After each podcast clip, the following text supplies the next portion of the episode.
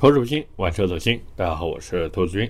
今天这期节目啊，是我们每个月一次的留言问答环节。那么同时呢，这期也是在保定的酒店里面录制的。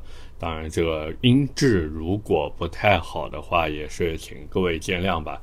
因为我这个收到长城的邀请啊，然后来抢先体验一下，就是即将要上市的哈佛骁龙 Max 嗨四版本。那这车的名字呢，其实我觉得取的还蛮有意思的，就是和我们的那个战斗机一样，同名啊，都叫骁龙。那后期有机会的话呢，应该会和大家来聊一聊这台车。当然啊，各位也不用太担心，说，哎呀，兔子你来这个参加活动了，对吧？好吃好喝的招待了，到时候只说优点不说缺点，这个怎么办呢？是吧？这 其实不会的，其实不会的。所以呢，这个各位请放心啊。当然，因为有这个保密协议在这边呢，所以肯定是没有办法第一时间和大家来聊这台车的。那等到这个保密协议的时间过了以后呢，我到时候找机会吧，好吧，跟大家好好来聊一聊。那么回到我们今天的主题上面来说呢，咱们也是废话不要多说了，好吧，先开始这个留言问答。第一个问题啊，来自西贝大拉皮。他说：“兔子，我有一台英菲尼迪的 Q 叉五零四驱智能版，一九年底入手的，开了三年多，两万八千多公里。前两天啊，听我说冷门车将来会面临贩子不收的尴尬境地，他就在想自己这一台车呢，就存在很大的可能。对此呢，他觉得是应该尽快出手比较合适呢，还是说开到十年以后比较合适？要不然呢，就是有没有什么更专业的建议？”其实我觉得这个问题很简单，因为这台车你说它小众吧，也没有那么的小众，而且英菲尼迪的 SUV，我这么说吧，虽然它的新车呢卖的比较一般般。但是二手车的接受度还是挺高的。换句话说呢，就是只要你的价格能到位，那玻璃就能干碎。但凡你不在乎所谓的保值率，那这个想出手真的特别容易。所以我是觉得这车如果在你手里面开的没什么大问题的话呢，那就先不要换吧，对吧？就只要你没有买新车的打算，或者觉得说，哎呀，我这个车子留在手里面特别难受，只要你没有这种想法，那我觉得你完全可以留在手里继续开，好吧？下一个问题来自马上退休的中年老大爷，他说：“兔子，我朋友今年三十七岁了，单身独居，年收入啊三十到五十，现在开途观 L，已经开了十六万公里了，准备换车。”帕拉梅拉呢够不到，想问一下我啊，奥迪 S7、奔驰的 GT50 还有宝马的840三款车怎么选？优缺点分别是什么？那我们先来说奥迪 S7 吧。奥迪 S7 这台车，我觉得它最大的优点就是它的大溜背。这个喜欢奥迪 S7 的朋友，或者说喜欢奥迪 A7 的朋友，应该都明白，对吧？奥迪的那个车身线条真的太漂亮了，并且相比于宝马的840和奔驰的 GT50 而言呢，奥迪 S7 真的是这三台车当中，我觉得是最好看的一款车了。那到了奔驰的 GT50 这边呢，其实我这么说吧，如果你把它当做一台 AMG 去买的话，那你大概率是要失望的，但是你如果把它当成一台跑得比较快，同时呢也能给到你足够豪华体验的奔驰，哎，这时候你就会觉得 GT50 还挺香的。那最后呢就是宝马的八四零其实宝马八四零这段时间卖的一直都不是特别的好，甚至有些地方为了清掉八四零的库存啊，然后给到大。额的优惠，所以我是觉得，如果说你的朋友在这三台车当中纠结的话，完全就是看他更喜欢哪个设计。就是硬件角度上来说，或者我们说三大件的角度，这三台车都不差，他们都是很好的产品。所以说白了，还是看他到底喜欢哪一个设计。只是如果让我来选的话，我更倾向于去买奔驰。毕竟奥迪的这个整体品牌力，虽然说它是这个 S 系列啊，但是咱们该说不说呢，品牌力确实差点意思。奔驰再怎么说，它好歹也挂着三叉星辉的大标在那个地方，对不对？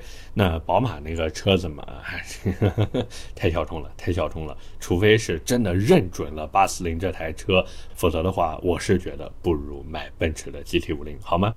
下一个问题来自大大大魁 WO 大大大魁哇，他说：“兔子家里面现在主力车型啊是奥迪的 Q5L，他呢想把第二辆车替换成新能源小钢炮或者伪钢炮。”我的天啊！他说，其实就是要轻便强劲，一个人上班开二十万左右。现在看上了极氪 X，但是呢，他觉得那台车是基于精灵一号做的，所以车身比较高，不是很喜欢。这个我要说到两句啊，它不是基于精灵一号做的，而是精灵一号基于它的平台做的。哎，这个要搞清楚。然后他说，另外还期待电动的 Mini，感觉车身姿态比较好，不过配置估计跟不上，想听一下我对这几辆车或者近似车型的看法。其实现在你如果想买这种小的新能源小钢炮或者伪钢炮的话，我记得我在之前的节目里面好像也已经聊过我的选择了。没错，就是大众的 ID.3。当然，你如果说，哎呀，大众的 ID.3 它底盘虽然很好，可是它的性能达不到我的要求，怎么办呢？那我觉得你不如去试一下名爵的木兰。真的，名爵木兰应该叫做什么？国产翻版 ID 三 应该能这么说吧？我觉得这个木兰说不定能满足你的需求。那再一个就是极氪 X。这个车子我是觉得吧，它做的还有两把刷子，真有两把刷子。那至于车身太高的问题，其实我觉得不是问题啊。你要觉得车身太高的话，那大不了自己优化升级一下，是不是？反正有双电机四驱的版本，性能是没问题的。你要是觉得说，哎呀，我这个底盘操控我不满意，那自己优化呗。你都要玩小钢炮或者伪钢炮了，稍微多花一点钱，自己提升一下就好了，对不对？只是如果真的让我在这些车子当中选的话，我选大众 ID.3。下一个问题来自精神小靓仔。他说：“兔子，我想问一下，为什么很多媒体车评都经常推荐传祺的 GS 八，但是现在的销量啊和上一代销量差别很大？因为他自己呢也考虑买那个广汽传祺的 M 八家用，但是看看最近传祺的整体销量啊，除了 M 八和 M 六以外呢，其他的车型都不咋地。能不能讲一下是品牌的问题，还是机械品控上的问题？包括他最近去店里面看啊。”领袖 M 八都是去年十一月份、十二月份生产的，今年没有排产。他说会不会这一波库存消化完以后，这车就没了？要不要带一点款上宗师？那我们这个一个一个问题来说吧，好吧。首先是你说的广汽传祺的销量问题啊，其实销量不是很好，很简单，内卷太严重了嘛，对吧？你其实看看现在的这个汽车市场，你就知道了，内卷都成什么样子了，是不是？所以很多人呢，因为就各家车企吧出的东西越来越好，也越来越多，于是呢就不是那么的倾向广汽传祺这个品牌了。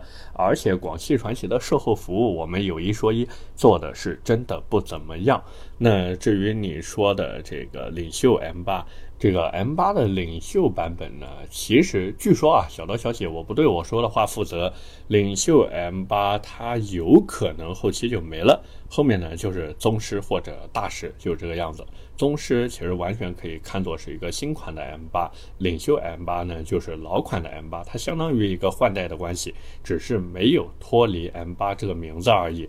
那至于你自己怎么选择呢？我觉得只要你的经济压力能承受，那我觉得还是带点款上宗师版本的 M 八吧，好吧。下一条留言来自哇这一串字母加乱码。他说：“F 三五适合什么数据的轮毂？兄弟们，我先解释一下，他说的是宝马的那个三系长轴，就是上一代的宝马三系长轴，不是那个战斗机啊，不是那个战斗机。他说自己喜欢 TE 三七，就 Race 的那个六辐式轮毂，但是他觉得不是很搭配，有没有什么好看的改装案例吗？刹车推荐什么好呢？预算五 K 左右。哎呀。”这个五 K 左右的预算买刹车，那你就国产里面看看吧，什么 TEI 呀之类的，对吧？弄个四活塞配三百三十毫米刹车盘，或者配个三百五十五毫米啊，基本上就是这个样子。那包括因为 F 三五或者说我们整个 F 三叉的普通版系列吧，它的原厂活塞总泵或者说它的大力鼓给到的力呢不是那么的强，所以你买刹车的时候呢一定要注意，就是千万千万不能那个活塞面积大于原厂的刹车活塞面积。这个专业做改装、专业做刹车的都知道怎么去测量，它呢也会帮你测量的，好吧？那么再一个就是你说的轮毂。其实我觉得，你如果预算不是很高的话，也没有必要去买那个锻造轮毂了，你就去买一套铸造的，像什么 MMX 呀，或者是什么 Niche 啊，美国的 NSHE Niche 都是挺不错的。Niche 有一款 M 幺幺七，我觉得挺适合宝马三系的，你呢可以参考一下，好吗？下一个问题来自水银哥哥。他说：“二三款凯迪拉克 CT 五上海车展会亮相吗？BOSS 音响是不是改成了 AKG？会不会减配？什么时候入手最好？”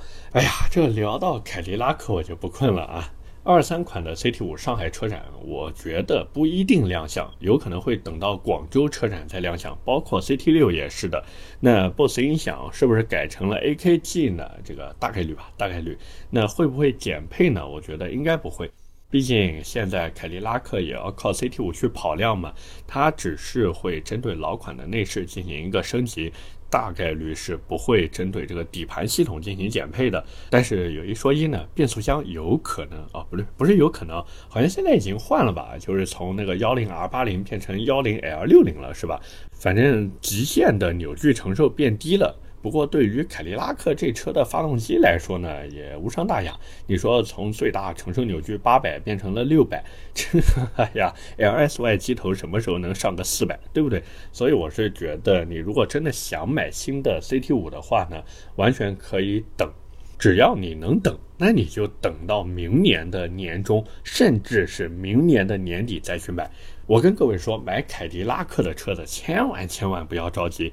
但凡你激动一秒，我跟你说，都是对以后降价的不尊重。所以还是那句话，买美系永远是等等党的胜利。你不买，我不买，明天就能降二百，好吧？下一个问题来自璀璨鼠，他说：“兔子，我想安一个车顶的自行车架。”请问安了以后噪声会不会明显的增加啊？还有油耗会不会陡然升高？另外有什么需要注意的吗？哎，这个问题挺好的，因为不管是自行车架还是行李架，很多人都想装，但是呢又怕装不牢。这边呢我们也是简单的说一说吧。第一个，安了以后噪声肯定会变大，这个是一定的。无论你是自行车架还是行李架还是什么七七八八的架，它呢都会让你在尤其是高速开车的时候噪音变得特别的大。那再一个呢，油耗会不会升高，取决于你放多少东西，甚至是你放什么东西。但是注意了，这只是理论上的，实际上的油耗增加，我觉得对于大多数人来说根本就发现不了了，最多最多也就你看表显可能多个零点几个油啊，最多就是这个样子了。那最后有什么需要注意的呢？就是千万不要买那种粘贴式的。你如果要买的话，一定要买那种打孔对锁的，而且打孔对锁的那一种，你一定要把自己的那个叫什么打孔里面有个密封胶圈啊，那个密封胶圈一定要动不动就去换个新的，防止它老化漏水。而且在装完这个行李架以后呢。如果说你觉得，哎呀，我不想老是换密封圈，那也一定要在周边打上玻璃胶，或者在安的时候呢，就在它的安装接触面打个玻璃胶来防水。反正这个东西专门改车的地方都会注意的，在这边呢也只是提个醒。反正我是觉得这完全就是一个心情键，你只要觉得对你有用，那你就去装。你如果觉得说，哎呀，可装可不装的话，那我是认为千万不要装，好吧？下一个问题来自兔子爱轮毂。他说：“兔子，我自己的宝马三二五耀夜到现在已经四万一千公里了。从二一年开始呢，就在 4S 店做保养。今天接到电话说快要做第四回保养了。以前呢没有更换过汽油滤芯和火花塞，于是呢他就问了一下 4S 店，大概更换这两个加上工时要两千块钱左右，想问一下有没有必要在 4S 店更换，因为他知道换火花塞是要打扭矩的。这个我们先说价格啊。”价格，汽油滤芯换一下的话，应该是在个几百块钱。你如果在外面换的话，几百块钱。然后火花塞的话，应该也是差不多大几百吧。你如果换 NGK 的话，因为是四缸车嘛，只要四个火花塞，基本上就是连工时在一起的话，八百到一千吧，最多也就这个价格了。那你两个加起来的话，其实也要一千多块钱。那你现在在 4S 店弄这个东西的话，两千左右。我觉得你可以看看价，或者说你跟人家谈一谈，就是你换了这些东西以后，能不能再额外送你一次免费的小保养啊？你就疯狂的去白嫖嘛，嫖得到那就是咱赚到的，嫖不到呢也其实还好。现在 4S 店为了留住客户啊，我跟你说无所不用其极，所以两千块钱左右的费用，我这么跟你说不算特别的高，甚至都不算离谱，就是一个很正常的行情价，就这么简单。所以我是觉得，如果你真的对外面的修理厂不放心的话，那你就稍微多花点钱在 4S 店换，并且呢这样做还能留下你 4S 店的维保记录，以后卖车的时候呢少说也能多卖个三五千块钱对不对？那相比于你现在。多花的这个几百块，以后卖车的时候能多卖三五千，哎，这么一算，是不是觉得赚了？所以我觉得完全可以去，好吧？下一个问题来自听友六零零幺六八八三。他说：“刚才听我聊到又要去保定了啊，这我上期节目里面跟大家说的，就是说我要来保定。那我现在已经在保定了，就是在录这期节目的时候啊。他说呢，想请我解读一下宝马和长城合资的光束汽车，因为现在这个汽车领域已经放开了，所以外资的持股比例呢也会增加。他说，宝马已经占股华晨宝马百分之七十五股份了，特斯拉上海工厂呢也是外商独资，所以呢他就很疑惑。”宝马为什么还要在现在这个时间点选择一个合资的形式呢？是宝马自己在纯电领域的技术存在不足，还是需要在市场技术渠道上实现资源共享，还是受限于法规以及其他原因呢？其实我觉得这个理由很简单。他当时跟长城合资的时候，自己还没有正式上市那些电动车呢，只是因为他们后来做出了 Cloud 平台，并且成功的量产了 i 叉三和 i 三这种产品，包括还有那 i 四啊，对不对？就这么一弄呢，宝马其实发现了自己也能造电动车，但是和长城这边的协议已经签掉了。所以你说这怎么办？毁约吗？不可能的呀，对不对？而且再一个，其实你也看到了，宝马如果只靠自己的销售渠道去卖电动车的话，对于他来说呢，并不是一件容易的事情。虽然说宝马在国内的渠道建设还是挺好的，对不对？每个城市都能看到宝马的 4S 店。但是这个该说不说啊，该说不说，在新能源车上面呢，宝马还是不太会玩的。毕竟你看它的燃油车和电动车都摆在一起卖，对不对？你就知道了。现在很多这个买新能源车的人，谁愿意去那种传统 4S 店啊？对吧？都什么年代了，还去传统 4S 店？我们现在流行的都是 APP 或者者小程序下单呀。所以宝马呢，估计也是在琢磨这个问题，就是能不能适应中国市场，而且再再再一个，就是它能利用长城甚至整个国内完备的新能源车产业链啊，这样呢就能有效的降低它的生产成本，提升它的利润空间。所以结合不管是技术市场还是渠道。对于宝马来说，或者说对于长城而言，这个其实就是一个双赢的局面。那宝马为什么不跟他合作呢？对不对？下一个问题来自曲俏，他说：“兔子，请问一下，奥迪 Q3 和林肯冒险家这两个车怎么样？”他说他的朋友在问他，但是 SUV 不太懂，能不能再推荐几个同价位的更优选择？没有更优选择。我就这么说吧，你朋友如果能等，你就让他等新款的宝马 X1 2.0T。你的朋友如果不能等的话，你就让他现在去抄底 Q 三。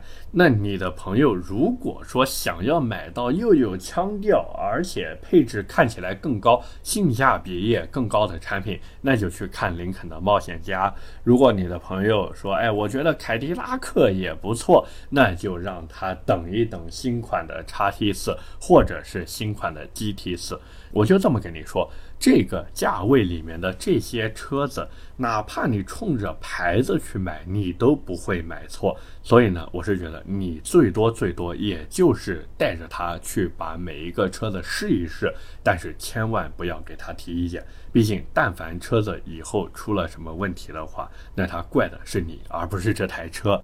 下一个问题来自魔都乡下的周，他说有个问题啊，最近比较纠结。他呢是住在上海市的青浦区，五口人，孩子呢刚刚一个多月，家里面啊只有一台沪 C 牌照的三二五标轴药业，平时呢家用已经足够了，现在因为上海送绿牌的政策感觉越来越收紧了，想要考虑一下要不要再弄一辆绿牌车，以防万一。自己的小区呢可以装充电桩，但是车位不是固定的。他说呢，但是现在有一个比较担心的事情，就是买回来以后呀，肯定会有一台车长期闲置。自己的预算呢，十五万左右，轿车或者 SUV 都可以。主要呢就是想空间大一点，有没有什么新车推荐，或者二手的特斯拉值不值得买？那我们一个一个来说，好吧？首先，因为你在上海，而且你的三二五是沪 C 的，所以除了上海市区，你全国各地都能跑，对不对？这个在上海的朋友应该了解啊，应该了解。那我觉得你完全可以弄一台这个新能源车，毕竟你不可能说以后进城都是坐地铁、坐公交，是不是？你说一年难得一次两次，对吧？上海话怎么说？叫哪边开车子的辰光，对吧？你这难得开车的时候，你也得有这个条件让你去啊。就算久光百货那边的这个地下停车场已经二十五块钱一个小时了，那你不停吗？是不是？你肯定还是要停的呀。所以在这种进城的刚需面前，新能源车肯定是要买的。那回过头来再说，你的预算十五万。我是觉得跟着销量排行榜去买就可以了，真的是这个样子。就是你也不要纠结说，哎呀，我这十五万，我这个啊要牌子、要面子或者要性价比什么，不要纠结，你就看销量排行榜这个价位买的人最多的那个新能源车、那个纯电车，就大概率是适合你的车子，好吧？毕竟你这个车子只是作为一个工具车，你不是作为一个玩具车呀，所以真的千万不要纠结了。还是那句话，跟着销量排行榜去买，绝对没有错的。下一个问题来自积极向上爱微笑，他说：“兔子，我的哈佛 M 六手动挡买了两年了，前两天啊做了第三次保养，六千六百公里了。说明书上呢让五千公里换变速箱油，可是 4S 店维修顾问呢说不用换，让他两三万公里以后再换，这样没问题吗？”呃，我觉得是没问题了，真的没问题。因为我自己的车子到了将近六万多、七万公里的时候，我才换变速箱油。那你的这个手动挡版本呢？如果你是一个比较爱车的人，其实两三万公里换，我觉得都有点早了。就是对于现在的车子，就尤其是近几年的车子而言，不管是什么样的变速箱，你都能干到最起码四五万公里再换变速箱油。那至于是用循环放油还是重力放油呢？都可以，都可以啊，根据你预算来就可以了。毕竟都是家用买菜车嘛，不要纠结那么多了，好吗？下一个问题来自重走青春，他说：“我想买一辆二手的奔驰 R 四百，这台车怎么样？”这个我们简单说一下吧。奔驰 R 四百是一台好车，但是呢，它已经落后于这个时代了。奔驰现在主推的是什么？是 V 级、V 级、V 级、V 二六零那种产品。那至于奔驰的 R 系列呢？我就这么说，但凡它能适应这个时代，奔驰也不会停产它。所以这台车呢，完全就属于那种，如果你喜欢奔驰 R 系列的调调，同时你的经济水平也能负担。而且注意了，我这边说的负担不是买它的钱，是你以后养它也怎么说就比较轻松应对吧？那你可以去入手。但是但凡你抱着一种这车当年很贵，现在卖的很便宜，所以我捡漏的心态去买的话，那我觉得还是算了吧，这车真的不适合你，好吧？毕竟这种产品。它当年卖那么贵，只是因为它是新车。那当你修车的时候，人家看的不是你的二手车价，而是看你这车当年是什么样的一个级别，它的配件是什么样的一个定价。我这么说，你明白了吧？下一个问题来自棉雀，他说：“兔子五万左右的二手车有没有什么推荐的？只要自动挡。”哎，这个五万左右的二手车，轩逸、朗逸、卡罗拉，马路上面三大妈，对吧？这些车子买二手五万都能拿得到。那你如果说不嫌弃车子再老一点的话，你甚至都可以去买一四六。所以还是看你的需求吧。毕竟五万左右的二手车真的太多了。你如果说自己想要玩车的话，五万块钱都能买那个什么二手的劳恩斯酷派了，对不对？这真男人开后驱，对吧？推荐那个车子。所以我觉得还是看你的需求吧，真的看你需求。毕竟你的问题也只是说五万左右的二手车有什么推荐嘛，这个是比较含糊不清的。那你如果说，哎呀，兔子您都没有给我好好的解答，没关系，发私信给我，把你的一项项要求好好的列给我。我呢，到时候就好给你推荐了，好吗？那么聊到这边呢，就是最后一个问题了。这个问题来自听友四零三三七六五七六，他说：“兔子，我是一个资金拮据的小白，想问一下，八点六个 W 落地卡罗拉三缸手动盖板，还是落地八点八个 W 的帝豪四代次顶配？买帝豪，买帝豪，买帝豪。”毕竟有四缸车可以选的时候，你为什么要选三缸呢？对不对？而且我再说一个，你如果真的想买卡罗拉的话，你真的不要怕买二手车，你就拿着这八点六个 W 的预算，然后到二手车市场上面去淘换那个二手的卡罗拉或者雷凌就可以了，配置越高越好，好吧？这种二手车大概率都不会出什么问题的。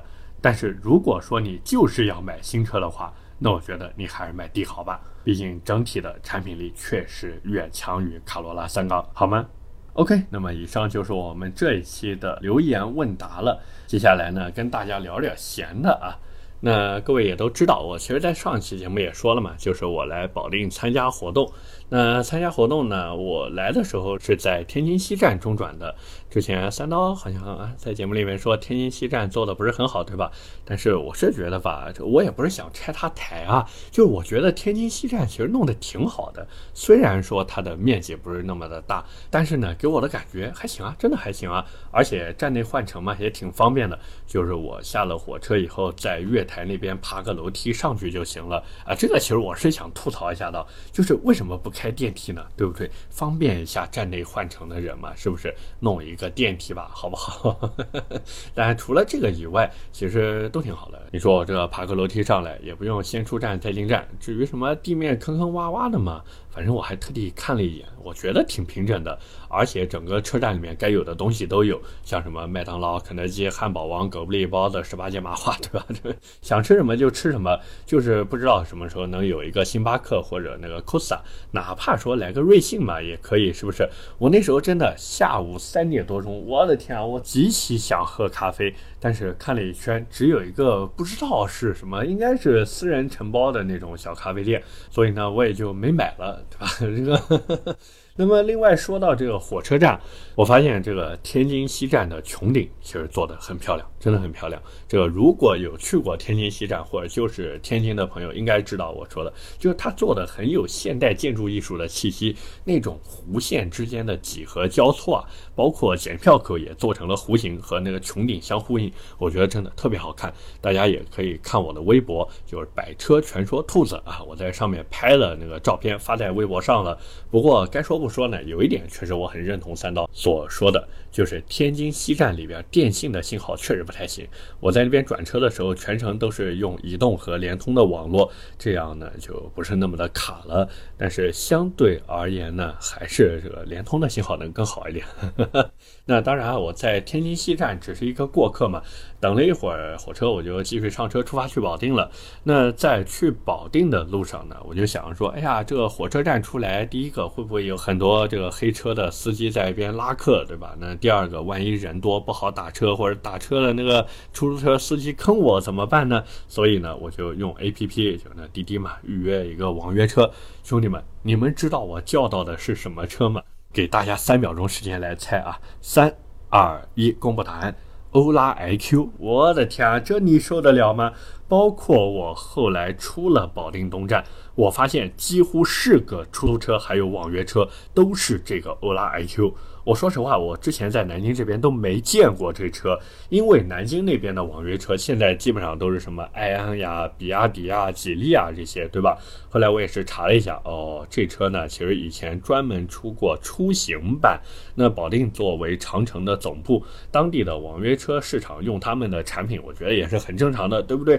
只是我怎么想怎么觉得奇怪，毕竟欧拉现在是嘛，号称更懂女人的汽车品牌呀。那如果说当一些客户看到他们当时还出过这种三厢网约车的话，会是什么感觉？是不是有一种这个林黛玉倒拔垂杨柳的即视感？当然，这车现在各位想买也买不到了，因为它只出到了二一款，然后就不卖了。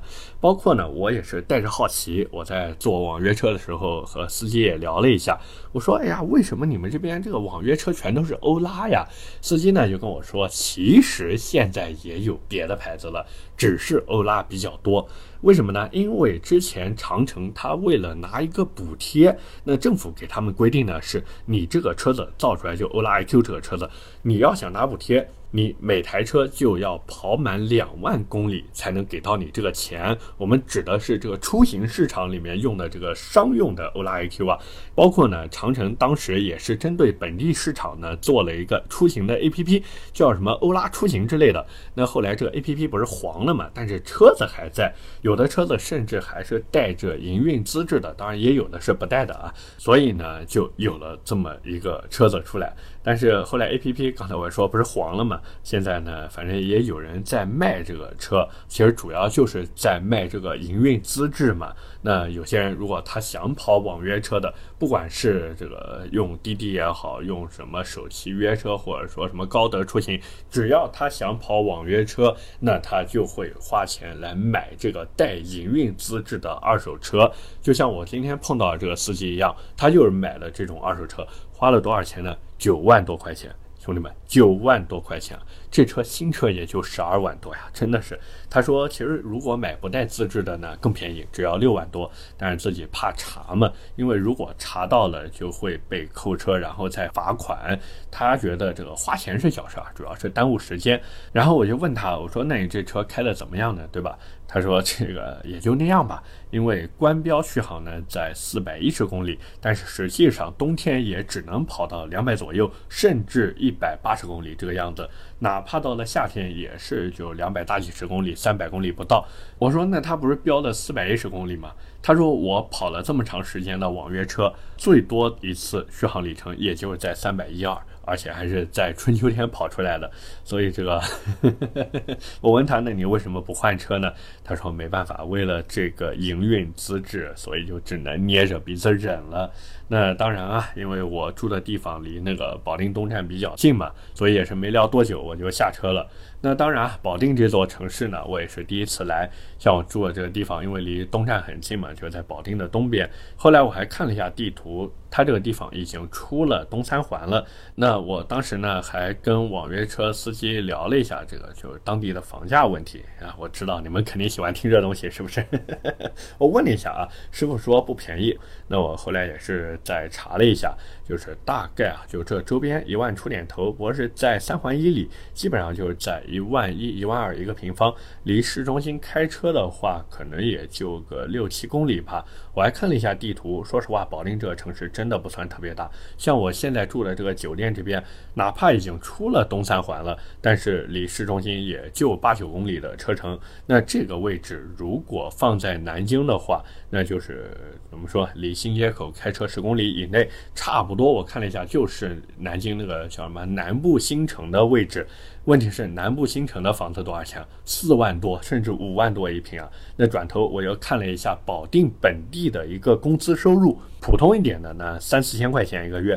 长城那边倒是给的挺多的，包括还有魏牌那些，我看他们招工的时候都是最起码能写个六七千块钱起步，上万也不是问题。所以相比于南京的房价和收入来说呢，我觉得保定这边整体的购房难度应该是能稍低一些的，但是还是有压力。对不对？我相信如果有保定的朋友在听我这期节目，应该有感受，就是保定的房子最起码你还是能够一够的，是不是？但是如果说让一个人在南京一个月拿个八九千或者一万出点小头吧，你让他花个五六百万、七八百万去买一套房，或者我们说的小一点，对吧？就南部新城那边最小的，我之前看是多少？七八十个平方吧，八九十个平方，我们就算八十个平方，八十个平方乘以五万块钱一个平方，那就是四百万啊，兄弟们！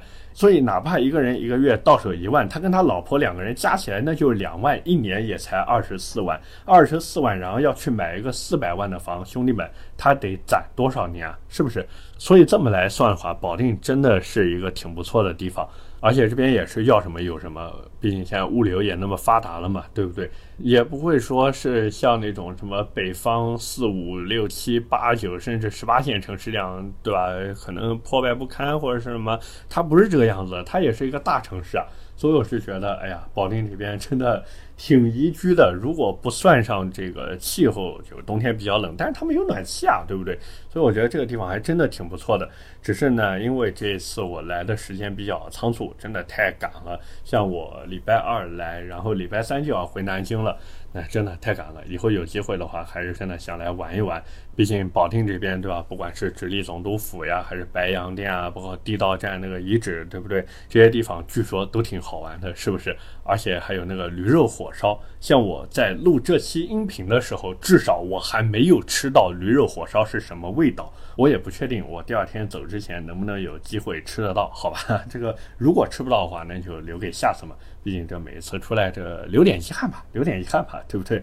方便以后再过来的时候呢，也能留一点新鲜感。各位说是不是这么道理？OK，那么今天闲聊的呢，就先跟大家扯这么多。下面是我们的留言互动环节。那么上期节目呢，我们聊的是中期改款的领克零五。那么第一条留言来自南门妖风，他说如果零五有混动版，他可以考虑。其实零五有啊，EMP 混动嘛，对不对？而且还是个插混呢。只是因为我上期节目没有太聊混动版的车型，因为我觉得如果你真的买领克的话，你去买混动版图什么？是不是？你买领克不就图它和沃尔沃同宗同源的燃油动力总成吗？你说你花这样的钱，然后去买一个混动的领克，那为什么不省点钱买吉利呢？是不是这么道理？下一条留言来自刚子一九八四，他说：“长城的领导听完这期节目，兔子你不用来了。”这主要呢是我上期节目在后面的时候哈，我说这个长城新出的骁龙 Max 嗨四呢。外观长得像长安 UNI K，内饰长得像星越 L，就是长得怎么说呢？非常的有致敬的元素啊！就这种致敬的元素特别的多。这个怎么说呢？又不是我一个人在这么讲，网上那么多人都在讲，是不是？所以他们这一次都没来吗？不过长城的领导应该不会听我这个节目，长城的领导最多最多也就是听个停车场，所以丝毫不慌，好吗？最后一条留言来自是不是这个名字？他说：“原来如此，这个车属于小年轻，对价格不敏感，特别是女人，女人就不限年龄了。他身边有四十岁的、三十岁的，觉得颜色好看，比原来的国产车有进步，就买了。他呢，就想买领克零五的这些客户啊。”这个其实我觉得很正常，真的很正常。因为我自己买东西的时候，有时候我也会因为一个东西的颜值比较高，然后我就会花更高的价格去买它，而不是去买它的替代品。因为我觉得这个设计其实也是值点钱的嘛，是不是？当然说白了还是一个消费观的问题吧。有些人呢，他愿意为外表或者说为一些虚头巴脑的东西买单吧，但是有的人呢，他就会着重于一个性价比。当然，这个东西也没有说谁对谁错，只要你买到的是自己喜欢的，那这钱就是花值的，对不对？OK，那么以上就是我们今天这期节目的全部内容了。各位呢，也不要忘记点赞、评论、加转发，顺便投一投月票。同时呢，我的个人微博“百车全说兔子”，大家也请关注一下。我呢在上面会分享一些我的生活日常，以及我对一些车子的看法。当然，各位如果还有什么想听的车或者想聊的话题呢，也欢迎在节目下方评论区留言。我们下期节目接着聊，拜了个拜。